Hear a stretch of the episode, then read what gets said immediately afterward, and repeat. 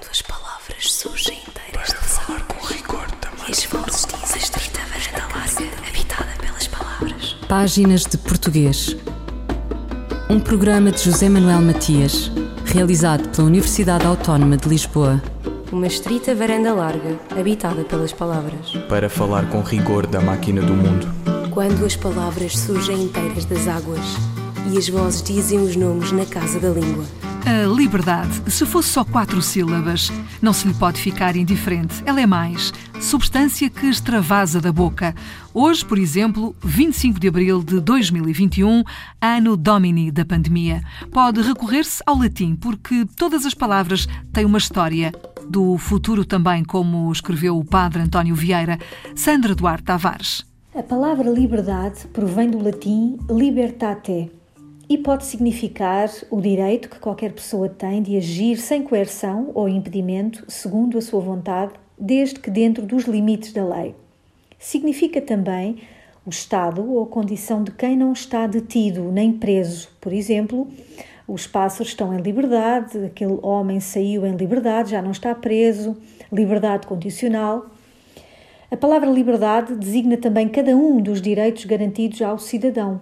Por exemplo, liberdade religiosa, liberdade de expressão, liberdade de circulação. No domínio da filosofia, designa a capacidade própria do ser humano de escolher de forma autónoma, segundo motivos definidos pela sua consciência.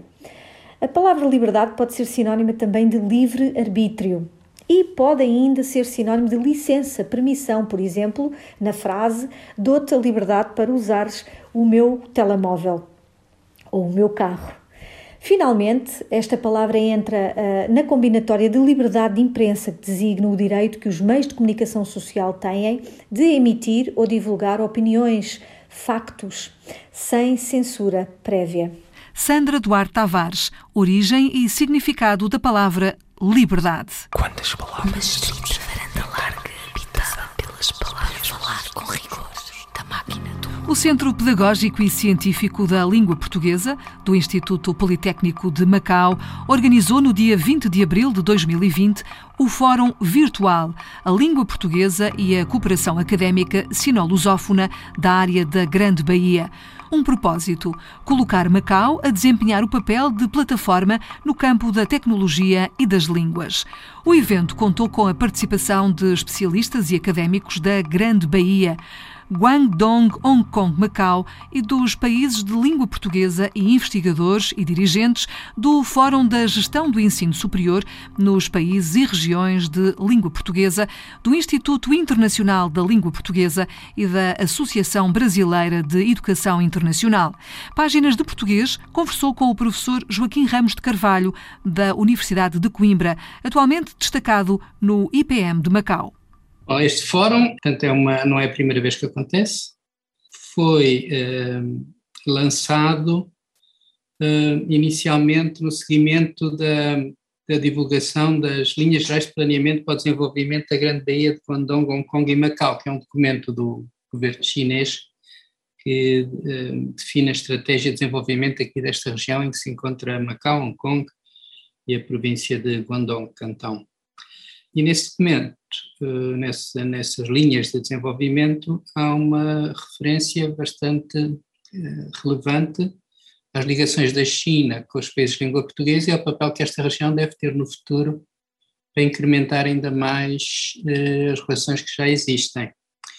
E isso dá uma importância grande à língua portuguesa no desenvolvimento desta região e por isso aqui o Instituto Politécnico de Macau eh, decidiu eh, coordenar com as outras instituições da área da Grande Baía que estavam mais apostadas no ensino do português, eh, a criação de, de, de, uma associação e de um fórum em que regularmente se reflete sobre as relações entre a região e os países de língua portuguesa e o papel da língua portuguesa e do seu desenvolvimento nestes processos.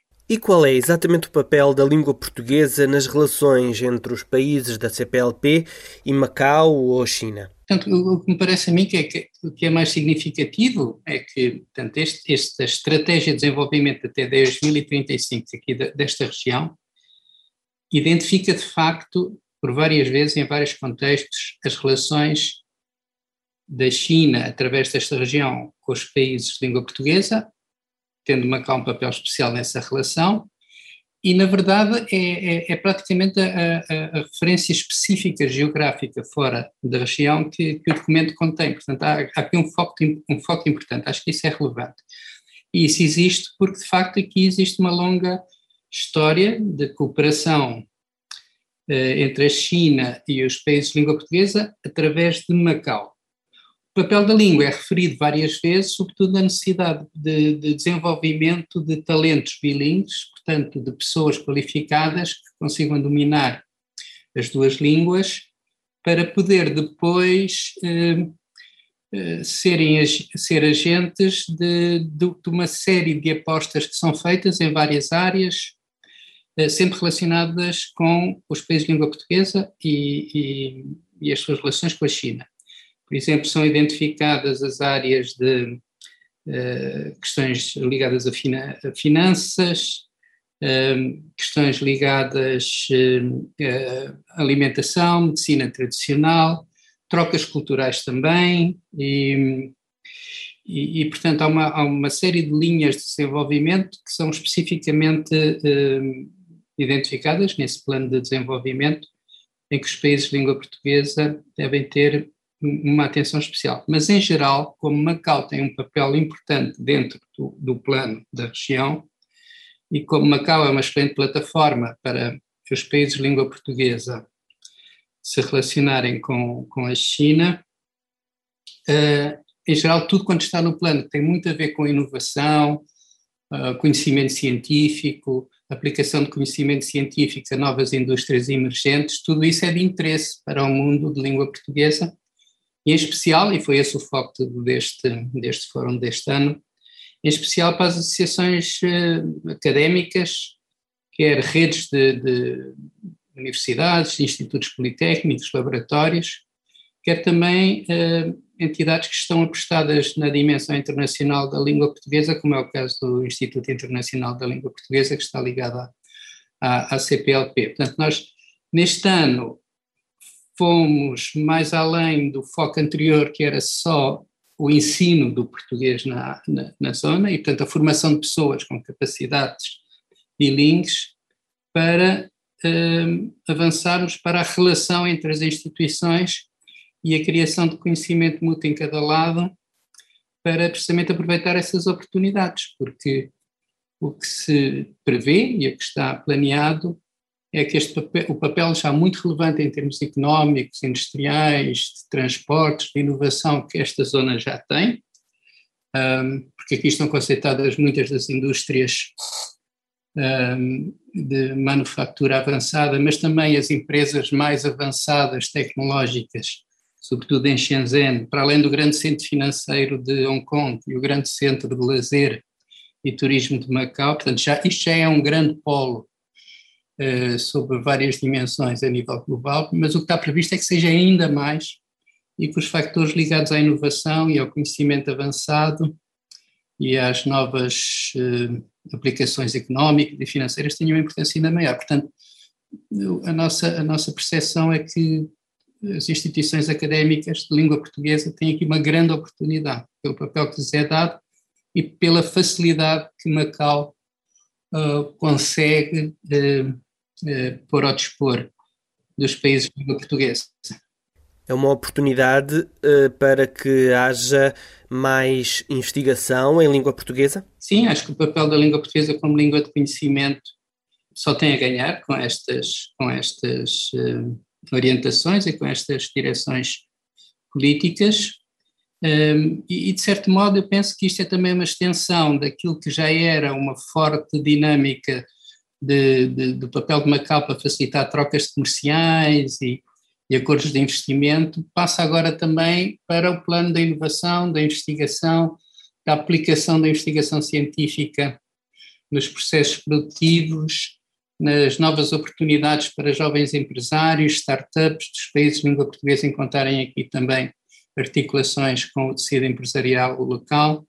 Portanto, é uma espécie de qualificação pelo conhecimento daquilo que já existia e que certamente vai ter um bom futuro. E como é que decorreu este fórum? Acho que este fórum responde àquele modelo que, para usar enfim, uma palavra inglesa neste contexto, é um fórum de networking, ou seja, um fórum em que as várias instituições se dão a conhecer com as suas valências, as suas capacidades, as suas prioridades, as suas zonas de atividade, e, e o objetivo principal é precisamente pôr em rede um, estas diferentes instituições, que neste caso instituições da província de Guangdong, de Hong Kong e de Macau, uh, com uh, do lado dos países de língua portuguesa, o Instituto Internacional de Língua Portuguesa, ligado à CPLP, uma rede de instituições de ensino superior dos vários países de língua portuguesa, que é a FORCE, e é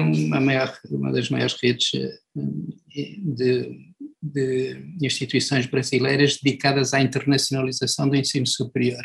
Portanto, foi, sobretudo, cada um se dar a conhecer o que fazia, um, e, e, penso que imediatamente surgiram várias ideias que nós esperamos poder ir pondo em prática ao longo do futuro, mas foi basicamente um, um, um momento de, de, conhecimento e de estabelecimento de relações entre pessoas que não se conheciam antes e instituições que não, que não tinham ainda antes cooperado.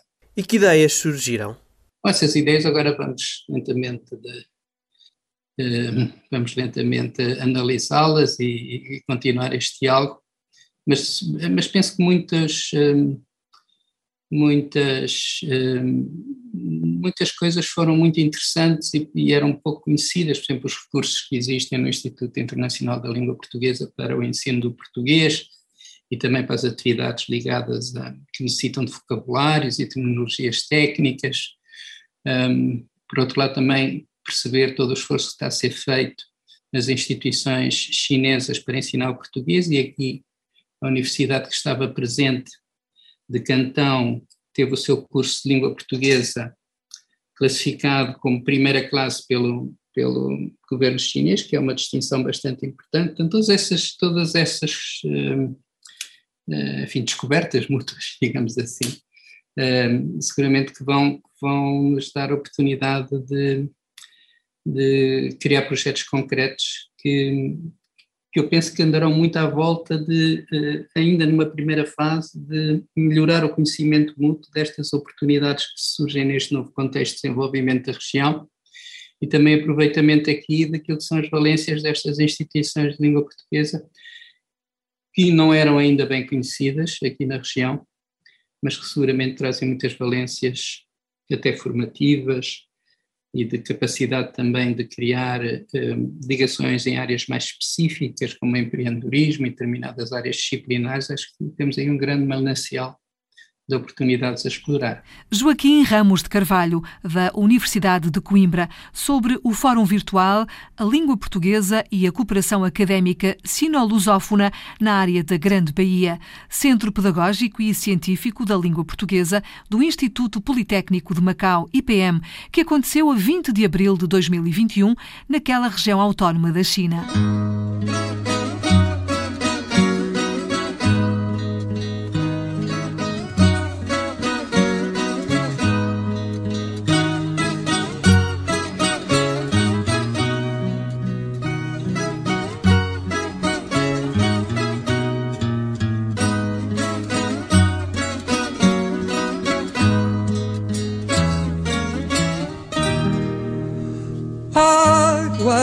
Passadas do rio, meu sono vazio não vão acordar.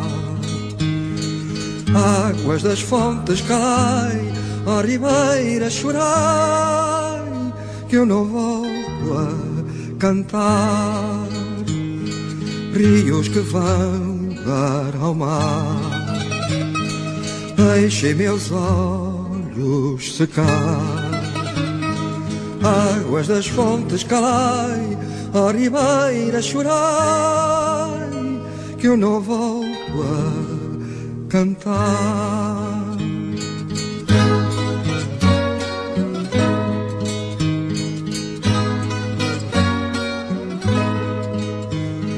Águas das fontes calai, ó ribeira, chorai,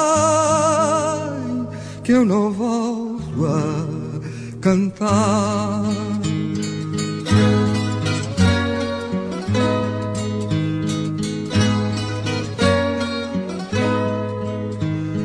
Águas das fontes calai, ó ribeira, chorai,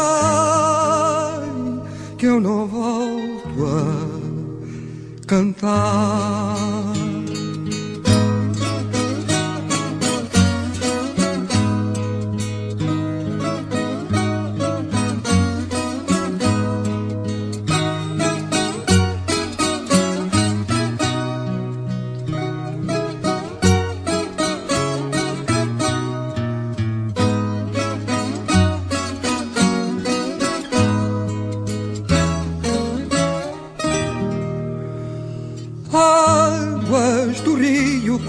Correndo, poentes morrendo para as bandas do mar. Águas das fontes calai, ó ribeira chorai, que eu não volto a cantar. Rios que vão dar ao mar deixem meus olhos secar. Águas das fontes calai, ó ribeira chorai, que eu não volto a cantar.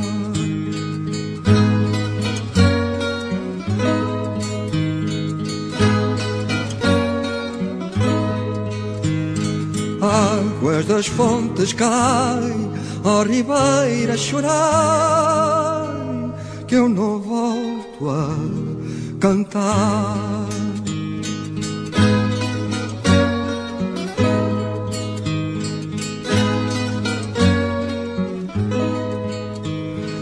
Águas das fontes calai, ó ribeira chorai, que eu não volto a cantar.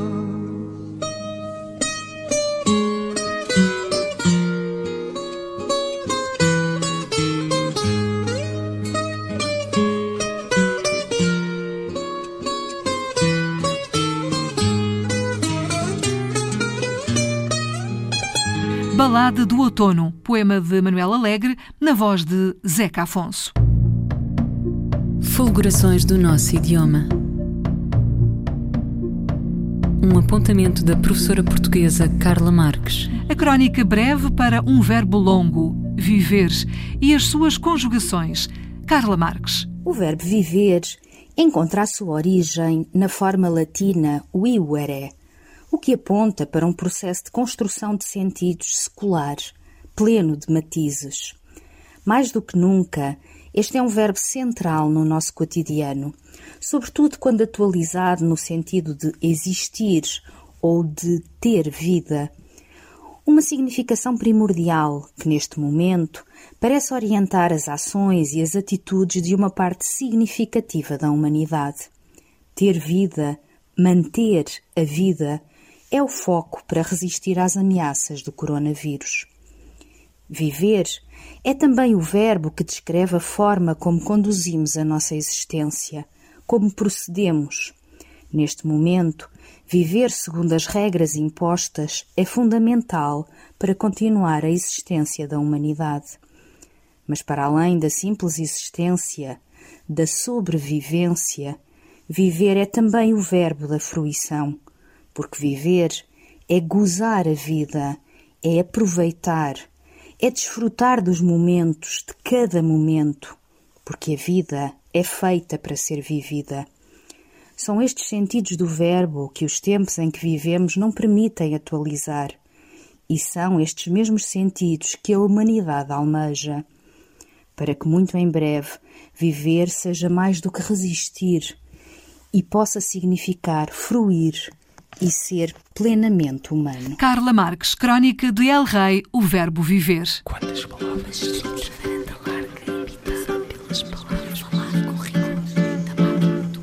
Professor, consultor, divulgador, Marco Neves fez da língua portuguesa o seu ofício. Acaba de publicar, com um título bem humorado, uma história do português desde o Big Bang, escreve o autor. Pensemos no princípio. Quando nasceu a nossa língua? Terá sido quando alguém escreveu o nome português para se referir à língua dos portugueses? Mas quando tal aconteceu, a língua já andava na boca dos falantes, com características muito próprias havia séculos, ou terá sido quando apareceram os primeiros textos? Mas para se escrever um texto numa língua, a língua já tem de existir. Talvez quando o latim aqui chegou, sofrendo alterações espicaçadas pelas línguas que cá se falavam. Mas o latim já sofria alterações antes de cá chegar e continuou simplesmente a mudar, sem grande interrupção e sem que ninguém pensasse que estava a criar uma língua nova. O próprio latim já vinha de antes, de outra língua de que não conhecemos o nome, que lhe davam os seus falantes. Essa outra língua também já vinha de trás, de outra língua que também vinha de uma língua mais antiga, numa sucessão de falares até ao início da linguagem. Pois é, mistérios a desvendar. Marco Neves. Tem um um título um pouco, digamos, uh, diferente do esperado, porque inclui a palavra big, uh, a expressão Big Bang, que ainda por cima é uma expressão inglesa, não é?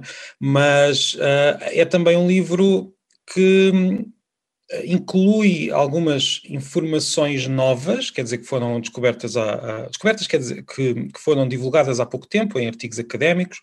Portanto, é um livro de divulgação, como os meus últimos livros, mas, mas inclui também uh, algumas, alguns dados novos sobre a língua portuguesa. Por outro lado, não é um livro que olhe para o, para o uso da língua. Não é um livro sobre pontuação, sobre gramática, é um livro sobre a história da língua e sobre a forma como ela se desenvolveu, não só uh, quando já era chamada português, mas, mas antes, quer dizer, acaba por ser um livro também, e, e, talvez até principalmente, sobre a história da linguagem humana. Exatamente, pois começa, como diz, uh, desde o Big Bang até à origem da humanidade e até à origem das línguas uh, e o nascimento das palavras.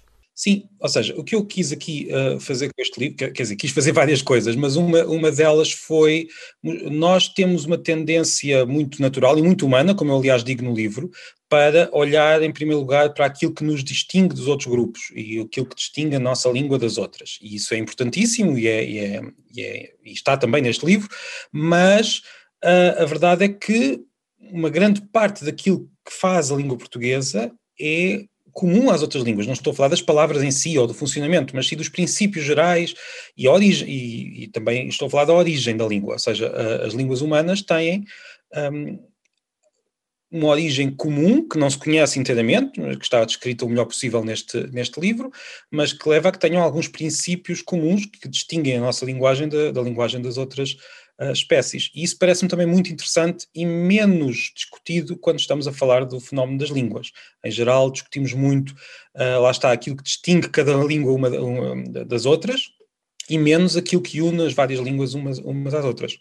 Depois, uh, embora o título pareça quase uma brincadeira, por, é claro que o português não começou no Big Bang, mas uh, o livro tenta mostrar que o próprio funcionamento do, do mundo tem uh, reflexos óbvios na, na, maneira como as línguas funcionam.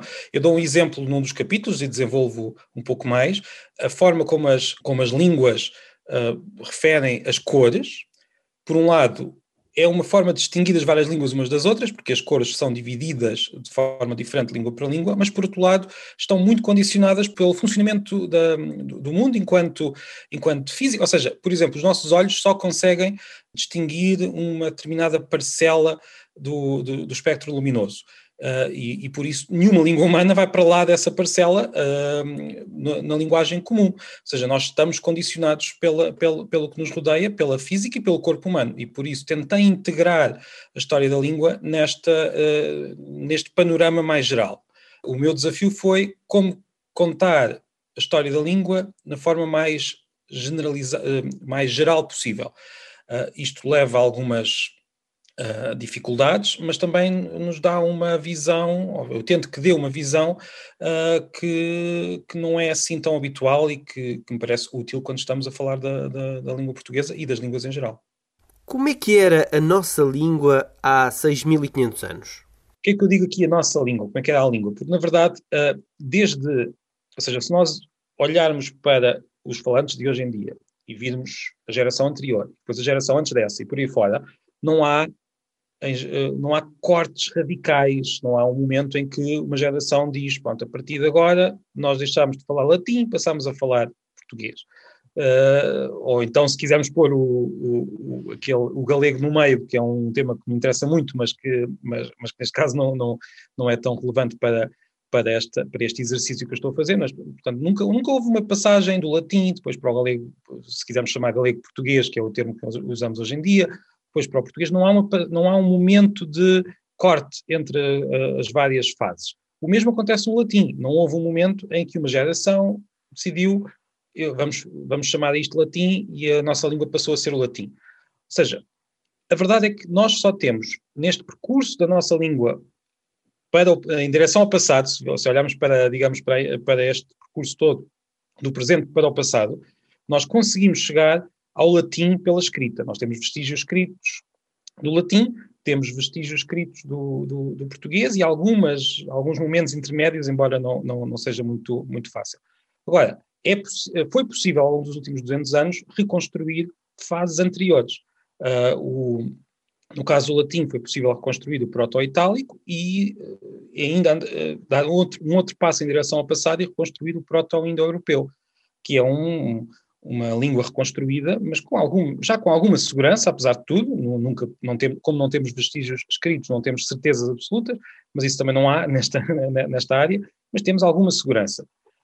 Isto é uma descoberta dos últimos 200 anos, até é uma descoberta bastante antiga, não é nenhuma novidade. Mas a verdade é que nós, quando discutimos a nossa língua, eh, quase sempre paramos olhar para o passado, eh, quase sempre paramos no latim. E é muito interessante ver estas fases anteriores reconstruídas, que podemos estudar não tão bem como podemos estudar o latim, claro, mas que podemos estudar com alguma segurança. É muito curioso ver e, e é muito curioso pensar que fazem parte desta sequência de eh, de falares, se quisermos, eh, que vêm desde de há muito tempo e que deram origem à língua que falamos hoje.